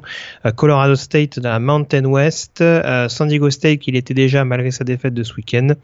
Et puis au niveau de la SEC, j'avais, j'en avais, j'en avais une, ben, j'en ai deux même, Auburn et LSU, qui ont donc décroché leur ticket pour un bowl en fin d'année. Toujours pas de représentant au niveau de la Sun Belt, mais ça ne saurait tarder.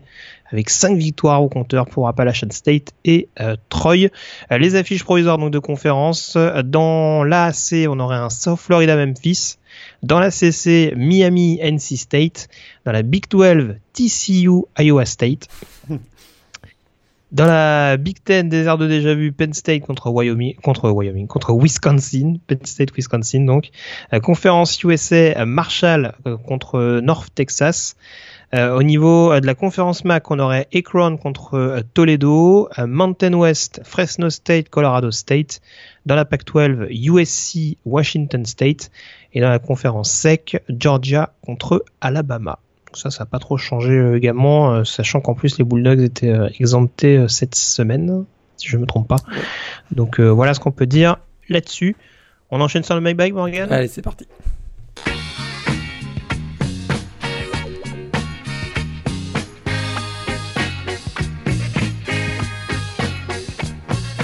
Avec d'excellentes questions d'ailleurs de votre part cette semaine et, on vous en remercie. visiblement, Morgan, tu as piqué au vif nos auditeurs et on en est extrêmement ravi de par les, questions assez euh, pointues ou en tout cas assez euh, euh, voilà c'est recherché mine de rien que vous nous avez envoyé alors je crois que c'est deux questions de notre camarade Steve Ferber alors la première qui, qui nous interroge sur la question du hashtag Pac-12 After Dark. Quelle est la signification donc de ce hashtag Pac-12 After Dark? Attention, là on parle de quelque chose de très important. Oula. Lorsque les fans de college football de la côte Est vont se coucher le samedi soir, ou les Français après 4h du matin. Un autre monde se révèle. un monde de chaos. Un monde où l'imprévisible règne en maître, monsieur. Un monde de shut-up, overdose de points. Un monde où tout se joue sur le dernier jeu. Pac-12, After Dark. Et eh oui, la première utilisation hein, de ce hashtag, ça remonte au 11 octobre 2014. USC surprend Arizona, mais alors l'extase du Pac-12 After Dark, c'est le 29 octobre 2015. Le paroxysme. Oregon, Arizona State, 61-55. Trois prolongations, 116 points, 1241 yards offensifs. Oregon égalise à 12 secondes de la fin et l'emporte sur un TD de Barlan Addison. Le Pac-12 After Dark a son paroxysme. voilà le sens de ce hashtag. Très bien, bah écoute, euh, c'est très, très bien résumé ma foi. Euh, Steve Ferber toujours qui euh, nous demande si on peut définir le terme unclaimed national titles, sachant qu'il y en a 14 actuellement à l'actif de Penn State. Oui, alors là il s'agit en fait d'un titre, un titre national non officiel, si on peut, si on peut l'appeler comme ça, en fait, si on fait une traduction libre. Bah, en fait, jusqu'à la création hein, du BCS Championship Game et des playoffs, bah, le nombre important d'équipes et le fait que, les meilleures équipes du pays ne s'affrontaient pas toujours chaque saison, ça rendait parfois difficile la nomination d'un champion à l'unanimité. Alors pourquoi l'unanimité? Parce que, si vous le savez, à partir de, 2000, de 1936, plusieurs pôles ont été créés. Les plus connus sont l'AP et le Coaches. Euh, puis sont arrivés même des rankings basés sur des calculs mathématiques ou sur des analyses statistiques. Il y a vraiment plusieurs types de rankings qui sont effectués. Parce qu'avant 1936, finalement, ce sont les facs elles-mêmes qui décidaient si elles étaient championnes. Ça paraît assez, curieux, mais euh, le résultat, c'est que ben, finalement, en fonction de certains rankings, en fonction donc, justement du fait que certaines facs s'auto-attribuaient le titre de champion, ben, on avait chaque année plusieurs champions. Et euh, d'ailleurs, le, dernier en date, hein, donc on remonte à l'époque avant BCS et avant les playoffs qui ont réglé cette situation. Mais en 1994, euh, Nebraska a été euh, sacré champion par l'AP et par le Coaches, alors que par exemple Penn State était sacré champion par le, rating le plus connu qui est le Sagarin, le Sagarin Rating. Donc on se retrouvait cette année-là avec deux champions, dont un finalement non officiel comme Penn State. Comme quoi on dit qu'aujourd'hui c'est le bordel, mais à l'époque c'était pire. Ah c'était pire, ça c'est sûr. Et puis dernière question euh, de la part d'Alexandre euh, par le biais de Facebook, est-ce que le système offensif RAID est viable pour accéder aux playoffs? Là, j'aimerais bien. Rappelle-nous juste très très brièvement le système RAID. Ouais, système RAID, donc euh, vraiment un système offensif basé plutôt sur du shotgun avec des gros, beaucoup de receveurs, jeu extrêmement rapide, extrêmement écarté, un peu type spread, et surtout avec un. Parfois, il y a même une variante no huddle, ce qui fait que ça donne encore plus de rythme. Et donc c'est une attaque extrêmement agressive. On a régulièrement des quarterbacks dans l'attaque air qui tournent à 60-70 passes par match. Ça c'est extrêmement, euh, extrêmement, on, peut, on le retrouve assez régulièrement en tout cas. Est-ce que c'est compatible avec les playoffs? Ça, j'aimerais bien avoir ton, avis là-dessus. Moi, j'ai un petit peu de mal à y croire quand même. J'ai un petit peu de mal à y croire. Ça met trop de pression sur la défense, notamment. Puis on sait que euh, l'attaque gagne des matchs, mais euh, la défense gagne des, des, championnats, on le sait. et puis ça, je suis moi, je suis très très réservé. en tout cas, on n'a pas d'exemple récent d'équipe qui fonctionnait en, en Air Raid et qui euh, récent, je parle en tout cas, et qui. Bah, je alors, je sais, sais pas si c'est du Air Raid, mais euh, dans quoi tu mettrais Oklahoma il y a deux ans en playoff?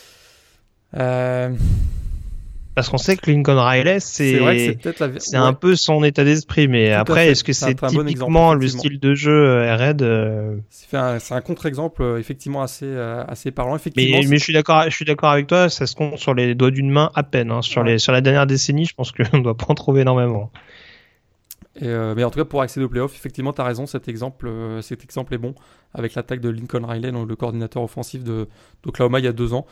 On sait que ça s'est pas forcément bien terminé, mais euh, voilà, de manière générale, effectivement, je suis pas, je suis pas encore convaincu euh, du fait particulièrement que ça mette vraiment beaucoup, beaucoup, beaucoup de pression sur la défense, parce que la défense est très régulièrement sur le terrain du coup, parce qu'il ne faut pas se tromper, hein, une attaque raid, ça veut dire qu'on va accumuler des, courtes présences hein, de l'attaque, hein, quand ça se passe pas bien, hop, on sort tout de suite, donc là je suis, euh, je suis un petit peu mesuré sur, le, sur, ce, sur l'attaque raid et les playoffs. Très bien. Bon, on vous remercie encore en tout cas pour euh, vos nombreuses questions cette semaine. Et puis je crois savoir que Morgan en a, gardé oh, quelques-unes de côté. Ouais, merci beaucoup. On a vraiment des super bonnes questions pour les pour les deux trois prochains podcasts. Mais continuez à les envoyer. Hein, on vous remercie d'ailleurs énormément par le biais de Facebook, de Twitter, enfin sur, sur les comptes Facebook ou Twitter de, de Vous et puis également donc sur euh, l'article euh, qui concerne euh, la publication du podcast chaque semaine. On a fait le tour donc sur le mailback, on peut désormais s'intéresser à la chronique, demander le programme et on prend la direction de Columbus dans l'état de l'Ohio.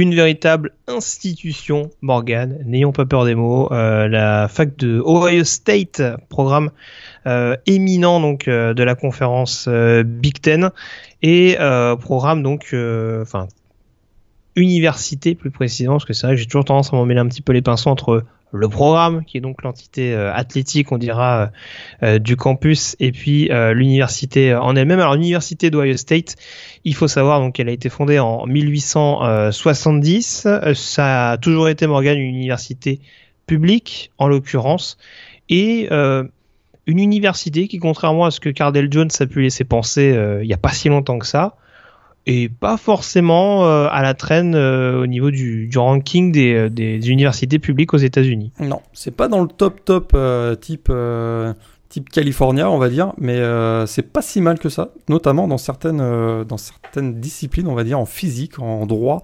C'est aussi un excellent, une des références dans le design industriel. vraiment, il y a des vraies spécialités et, effectivement, c'est pas, on forme pas que des cancres hein, du côté du côté de Ohio State, mm. pas, du tout. ce qui a une fac qui a aussi une belle tradition qui est qui a vraiment un, site, un, site architectural de très grande qualité, ce qu'on appelle dit, euh, le. Hein, vraiment, le campus tourne autour de, cette, euh, de ce bâtiment euh, central. Il y a des bibliothèques qui sont parmi les plus importantes aux États-Unis, notamment c'est la plus grande bibliothèque regroupant des œuvres de bande dessinée au monde, tout simplement. Et il y a même d'ailleurs, je l'avais noté, mais dans, le, dans un des bâtiments, donc le, le Wexner euh, Center of Art, on a euh, notamment une œuvre de Picasso achetée pour 45 millions de dollars hein, par l'homme d'affaires euh, Leslie Wexner. Donc on voit qu'il y a quand même un, souci d'avoir de, de, faire la promotion de la, culture sur cette fac et ça c'était quand même à noter je trouve. Et puis grosse grosse implantation donc au sein même de l'État de l'Ohio. Alors faut savoir que c'est une université qui a beaucoup été appuyée à l'époque par le gouverneur Rutherford Hayes, euh, lors de sa création, lors de sa mise en, en fonction, on va dire. Euh, qui est devenu d'ailleurs plus tard euh, président des États-Unis et qui a également mis un petit peu la main à la pâte pour, permettre au développement de, de l'université. Et puis l'autre chose qui est notable par rapport à ça, c'est que on a donc euh, l'université d'Ohio State à proprement parler du côté de Columbus, mais on a également beaucoup d'annexes euh, éparpillées un petit peu partout, je dirais, dans, l'État de l'Ohio euh, pour accueillir les 66 000 étudiants de la fac. Exactement, plusieurs annexes et des, aussi des contrats avec euh, des, des, relations plus privilégiées avec notamment la fac de Miami, Ohio, un peu plus à l'est euh, dans le dans, dans l'État d'Ohio. Et puis euh, donc on est là-dessus. Euh, peut-être signaler également que c'est une fac qui a beaucoup, beaucoup de traditions, plus que d'autres en l'occurrence. Ah, beaucoup de traditions, puis là on va basculer du monde dans, le du côté du football avec effectivement mm. énormément de traditions. Alors on, connaît hein, le Brutus, euh, tu vas peut-être en parler tout à l'heure, mais cette mascotte, hein, l'une des mascottes, peut-être la mascotte la plus connue du college football. mais il y a également de Buckeye Grove, c'est-à-dire une allée réservée aux, joueurs qui sont sélectionnés dans l'équipe All-American. Euh, chaque année, ils doivent planter un arbre à côté de leur plaque commémorative. Je trouve ça, c'est une bonne initiative. Euh, il y a aussi le, Michigan Week, hein. ça c'est vraiment euh, à la fin du mois de novembre, avec des étudiants qui vont sauter dans le, dans le Mirror Lake. On a le Tunnel of Pride, qui est vraiment d'anciens joueurs des Buckeyes qui viennent former une aide d'honneur à l'entrée du terrain pour accueillir les joueurs. On a bien sûr le Hang of Sloppy, c'est-à-dire la musique traditionnelle jouée entre la troisième et la quatrième. Il y a vraiment énormément de, de tradition. Alors aussi une des, plus connues euh, dont on souvent parle avec les fans de college football, c'est ces fameux Buckeye Leaves, hein, ces petits stickers collés sur le casque argenté pour mmh. récompenser les bonnes performances des joueurs. Puis on peut pas parler d'Ohio State sans parler de son marching band qui est probablement le meilleur du pays. Hein, chaque année, ils nous font des chorégraphies euh, de folie. Euh, d'ailleurs, on le nomme de Best Damn, Band in the Land, avec forcément hein, à chaque match ce, euh, cette, chorégraphie est vraiment typique où on écrit Ohio avec un i avec le petit point, je vous l'avais certainement déjà vu. Et ça, c'est vraiment, euh, ça fait partie de toute cette tradition autour du programme de Ohio State. Euh, d'ailleurs, juste pour la précision, Buckeyes, Buckeyes, Brutus Buckeye, la mascotte donc d'Ohio State. Comment tu le définirais? Il ressemble à quoi? Voilà, c'est ma question piège, t'as 10 minutes. Euh, voilà, moi j'ai plutôt pitié, on a plutôt l'impression d'un gars qui sort de cure de désintox ou un truc comme ça. mais c'est vrai que alors la mascotte est très il est marrant quand même. C'est vrai que c'est toujours un peu euh, c'est toujours un peu particulier. Je, je, sais, je sais pas trop. Un écureuil peut-être.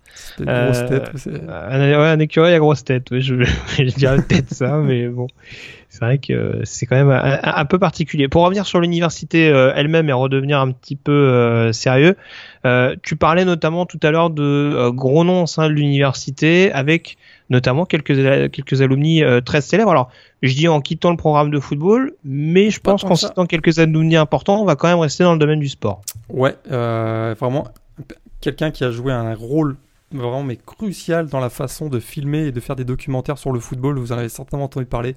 Ed Sabol, hein, le cofondateur de NFL Films et membre du, donc, du Hall of Fame euh, de la NFL. Euh, très clairement, il a révolutionné hein, vraiment la façon de faire les documentaires. Tout ce que vous pouvez voir actuellement sont euh, sur vraiment la façon dont on aborde, la façon dont on filme hein, matchs de football. C'est Ed Sabol a été un grand inspirateur. Il y en a d'autres. Hein. il y a Kirk Abstract, donc le, commentateur de ESPN, qui est effectivement passé par Ohio State, ancien joueur d'ailleurs des Buckeyes. Il y a également, toujours dans l'aspect commentateur, il y a Jack Buck, qui était un célèbre journaliste, notamment qui couvrait l'équipe, je sais que ça, l'équipe des baseball des Cardinals, mais qui est aussi le père de Joe Buck, qui commente les matchs de la NFL pour Fox le dimanche. Ah, l'un des commentateurs les plus passionnants de la NFL. la monotonie, il ne connaît pas. Et puis, euh, autre, autre alumni, euh, célèbre ou pas, ça dépend, euh, ça dépend sa culture finalement. Mais l'ex-bassiste hein, du groupe de rock de Pixies, eh oui, Kim Deal, est passé par Ohio State. C'est beau. il va nous trouver à chaque fois des petites. Ah, est-ce que, est que, tu en as Pixies, groupe de rock majeur des années 80 et 90. Ah, ça te, rajeunit pas tout ça. Ça hein. rajeunit pas, non. T'aimes bien de filer des coups de dieu chaque semaine, c'est ça que j'aime bien. Euh, non, alors donc j'allais évoquer donc quelques grandes figures euh, sportives, notamment euh, puisqu'on a au sein de cette université, notamment, on a eu au sein de cette université un certain Jack Nicklaus, euh, un des plus grands, euh, enfin sans doute le plus grand golfeur de tous les temps d'ailleurs. Exact. Euh, qui a même donné son nom, je crois, à un musée qui qui fait partie donc de, de l'enceinte d'Ohio State. Je te crois.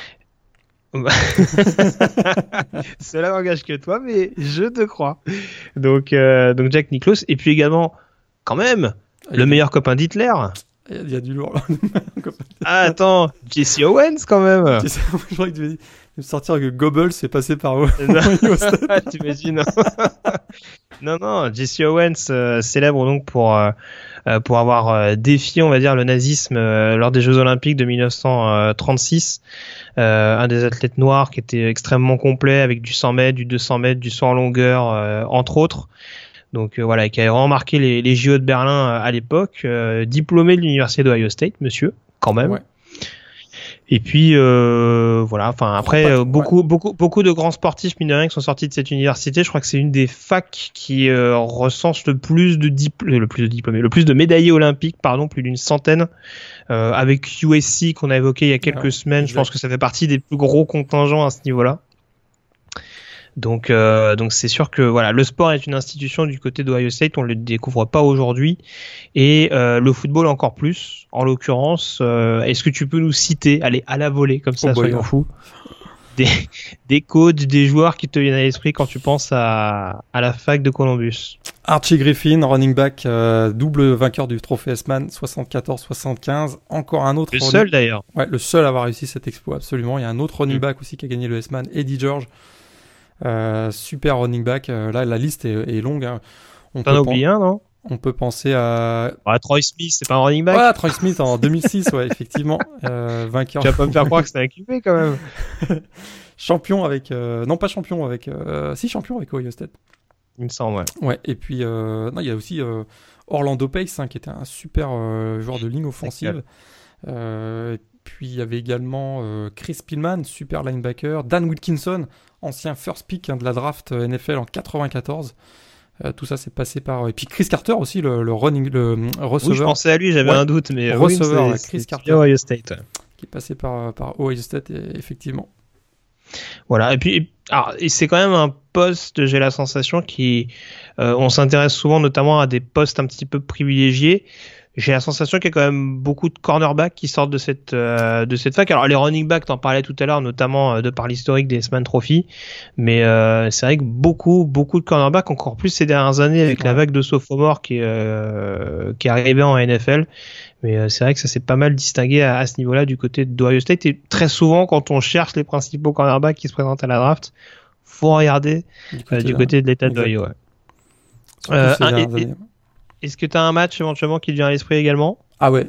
Ah ouais, non. Oula. Saison 2006. Saison 2006. Ah mais il y avait Troy Smith alors Pour moi, c'est. Il y avait Troy Smith, absolument. Pour moi, c'est un des. Ça fait partie de mon top 3 des meilleurs matchs que j'ai jamais vu. Que j'ai vu. Numéro 1 contre numéro 2. Hein, on parle de donc, Ohio State contre Michigan. Euh, deux équipes invaincues, dernier match de la saison 2006. C'était la première fois d'ailleurs dans l'histoire que ces deux rivaux s'affrontent en tant que 1 et 2 dans ce qu'on appelle deux games. Euh, Vraiment, cette année-là, Ohio State avait été classé numéro 1 tout au long de la saison, hein, de la pré-saison jusqu'à la fin. Euh, ils ont finalement été battus 41-14 par Florida au BCS Championship Game. Mais alors ce match, un vrai shutout, 900 yards, 81 points, un duel à distance entre quand même des, des pointures de l'époque. Troy Smith euh, contre Chad Henney. Euh, au niveau des running backs, il y avait Antonio Pittman contre Mike Hart. 3 TD dans ce match pour Mike Hart. Et puis au niveau des receveurs, c'est pas mal. Ted Ginn côté Ted Ginn Jr. côté Ohio State, Mario Manningham côté Michigan, et vraiment un super match, une énorme ambiance. Et, euh, surtout, ça avait été marqué parce que quelques jours auparavant, le légendaire coach de, Michigan, euh, Bo Schlemberger, était décédé. Euh, vraiment, c'était arrivé la veille ou, ou, deux jours avant. Il y avait vraiment énormément d'émotions dans ce match. Et moi, j'ai vraiment un excellent souvenir de cette rencontre. Ouais, je suis en train de revoir les noms là. Eh, je parlais des cornerbacks d'Ohio State. Il y avait juste un, j'avais juste un certain Malcolm Jenkins, hein, Et voilà. qui, est aujourd'hui euh, safety chez les Eagles, mais euh, qui était déjà, euh, qui était déjà très très fort à cette époque-là. Qu'est-ce qu'on avait comme joueur également Oui, tu parlais. D'ailleurs, tu parlais d'Antonio Pittman. On avait Benny Wells également en, backup, Benny Wells, qui a fini premier tour au Cardinals. Bon. Beaucoup de joueurs d'Ohio State qui ont fait une grande grande carrière en NFL. Oh, les, les, receveurs, ça fait peur. Hein. Derrière Ted Ginn, Anthony Gonzalez, Brian Hartline, Brian Robisky. Ah, ils ont pas tous fait des bonnes choses. Hein. Ah, bon, Hartline, ça a été, mais euh, voilà. en tout cas, on vous invite à voir. C'est vrai que je l'avais vu. C'est vrai que c'est, euh, c'était quand même non seulement une affiche euh, hyper alléchante, mais en plus, c'est vrai que pour un match de cette dimension-là, on pouvait penser que ça allait être un, un match où, où l'enjeu allait tuer le jeu pour reprendre la formule consacrée. Bah, pas du tout. Ça avait été un match euh, vraiment euh, haut en couleur. Donc euh, voilà, pour permettre à, à, Ohio State de s'imposer en l'occurrence 42 à, à, 39 et pour aller affronter donc en finale BCS, je crois Florida et se faire détruire, et se faire détruire 41-14. c'est ça. Premier, c'est enfin, euh, ouais, c'est le premier titre de Thibaut avec Florida. Si je me trompe pas, hein, ouais. d'accord. Mais c'était le quarterback à l'époque, c'était Chris Leak, si je me trompe pas, du côté ah, de, de Florida. Il était backup euh, Thibaut. D'accord. Oh il est plus fort que Dieu donc. Mais bon, en tout cas, on a fait le tour sur la chronique, demander le programme. Euh, on enchaîne tout de suite, Morgan, sur la preview de la neuvième semaine.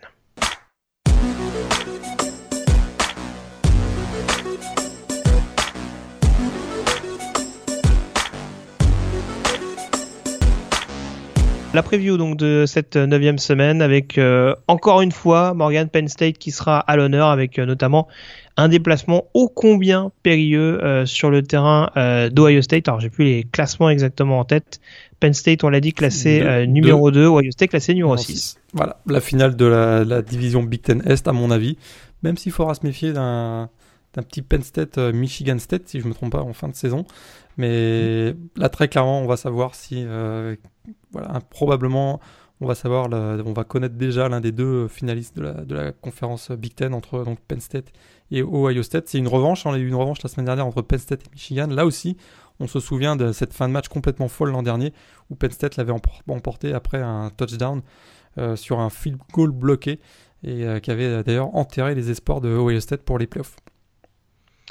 Et puis on parlait de finale euh, potentielle hein, en fin de saison pour euh, ces équipes-là.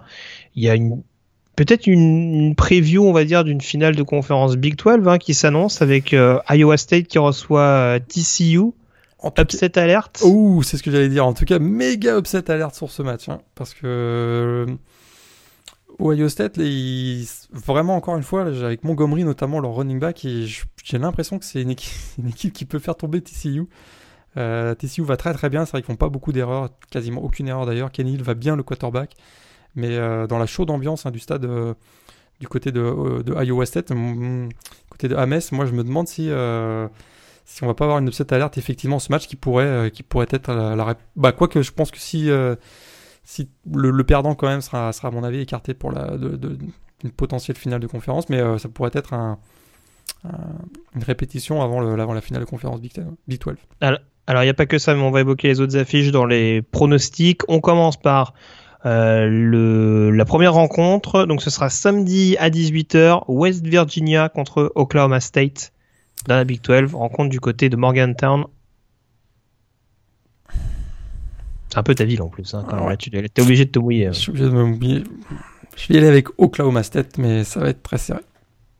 J'y vais avec Oklahoma State également. Match numéro 2, donc samedi à 21h30, le fameux Ohio State Penn State. Il y a du lourd à 21h30 samedi. hein. Ouais. Ouais, J'annonce euh, tout de suite. Tout, euh, se passe, à- ouais, tout se passe en, effectivement à la même heure. hein. Il va falloir avoir une- plusieurs perdus en l'occurrence. Je vais dire Ohio State. Et ben je vais dire Penn State sur ce match. Je dis victoire des Nittany Lions. Match euh, numéro 3, euh, toujours à 21h30. Le classique de Jacksonville, qui a pris 80. un petit peu plomb dans l'aile avec les récentes performances de Florida, mais les Gators qui affrontent Georgia du classique annuel. 96e édition. Euh, Georgia. Georgia tous les deux, on est d'accord? Ouais, Georgia. On est d'accord. Le match numéro 4, toujours à 21h30, Iowa State contre TCU. Qui va avec un upset? Allez, j'y vais avec Iowa State. J'y vais avec Iowa State également. Et puis cinquième match à 21h30, Notre-Dame contre NC State. Ouh, gros match là aussi. Ouais, gros Mm. match. Euh, ça va être très serré, bataille de tranchées. Euh, Notre-Dame a l'air d'avoir le momentum quand même. Je vais mettre Notre-Dame. À domicile. Notre-Dame également. Un point donc sur le programme au cours de cette semaine. Oui. Euh, semaine, grosse semaine de rivalité hein, d'ailleurs, hein, parce qu'on a Mm. noté tout à l'heure Florida-Georgia, mais il y en a d'autres. Il y a Kansas-Kansas State pour la 115e Governor's Cup. Il y a un des préférés, la bataille pour le cochon, le Floyd of Rosedale Ah entre oui, Iowa, Minnesota, Iowa. Iowa, Minnesota, 111e édition. Euh, il y a aussi Kentucky contre Tennessee, 113e Battle for the Barrel. Et il y a aussi, je l'avais noté, euh, ouais, la 50e et 56e édition du Ram Falcon Trophy entre Colorado State et Air Force. Ah, moi, mon préféré, c'est la bataille pour le cochon. Ah, le Euh, je, cochon. pense que je, vais, je pense que je vais le regarder. Ah, euh, le Floyd of Rosedale, c'est quelque chose. On est obligé de le regarder. Euh, donc le programme rapidement avec les horaires. Donc dans la nuit de jeudi à vendredi, euh, ça commencera notamment avec Oregon State Stanford euh, à 3h du matin heure française. Dans la nuit de vendredi à samedi, rencontre qui devrait tout particulièrement t'intriguer Morgan, c'est le Boston College Florida State à 2h du matin. Enfin, chez nous, hein, pas chez toi. J'imagine. Euh, 7 pour qui Pour Ah, c'est ce hein. ça. Ils sont quand même à 2-4, hein, mine de rien. Et euh, Memphis, classé numéro 24, qui recevra Tulane, c'est également à 2h de la nuit de vendredi à samedi. Et puis donc samedi euh, à 18h, Wisconsin sera en déplacement à Illinois, Miami se déplacera du côté de North Carolina, le West Virginia, Oklahoma State dont on parlait tout à l'heure, euh, Michigan qui recevra Rutgers, euh, Ole Miss Arkansas, deux équipes euh, mal en point au niveau de la conférence sec, euh, Texas qui aura un déplacement piégeux du côté euh, de Baylor, et puis euh, si on va un petit peu plus tard, donc le Kansas Kansas State dont tu parlais tout à l'heure, euh, ce sera à 21h, de même que le Colorado State Air Force à 21h30. Donc, euh, je vous rappelle les affiches Ohio State, Penn State, Florida, Georgia, Iowa State, TCU, Notre-Dame, NC State, ainsi que Washington, UCLA. Attention aux Mhm. Huskies. Mhm. Euh, Michigan State également encore un déplacement un peu piégeux sur le terrain de Northwestern. Euh, à 21h45, toujours samedi, on aura South Florida qui recevra euh, Houston. Euh, UCF aura pas un déplacement extrêmement compliqué. Euh, on aura pas la, un match extrêmement compliqué à 23h contre Austin Peay, programme euh, de deuxième division. Et puis, qu'est-ce qu'on a de beau un petit peu plus tard dans la nuit? Euh, Texas A&M, Mississippi State à 1h15 du matin peut-être. Euh, Virginia Tech, euh, Duke à 1h20. euh, le Kentucky, euh, Tennessee dont tu parlais tout à l'heure à 1h30. Purdue qui recevra Nebraska à 1h30 du matin. Et puis Clemson, Georgia Tech. Oklahoma, euh, Texas Tech, tout ça ce sera à 2h. Euh, sans oublier le déplacement ô combien périlleux. C'est vrai que celui-là je l'ai pas mis, mais euh, il y a un possible upset alert, deux même possi- possibles upset alert. Dans le même Euh, match. Washington... Washington State à Arizona, ce sera à 2h30 et USC à Arizona State, ce sera à 3h45 du matin. On a fait le tour Morgan, je pense? On a fait le tour. Je te remercie d'avoir été euh, en ma compagnie et puis on se quitte avec euh, la fight song des Ohio State euh, Buckeyes. D'ici là, passez donc une excellente semaine et puis on se retrouve la semaine prochaine, de nouveau lundi. C'était un petit peu exceptionnel cette semaine-là, mais on se retrouve donc la semaine prochaine. Salut à tous. Salut, bonne semaine à tous.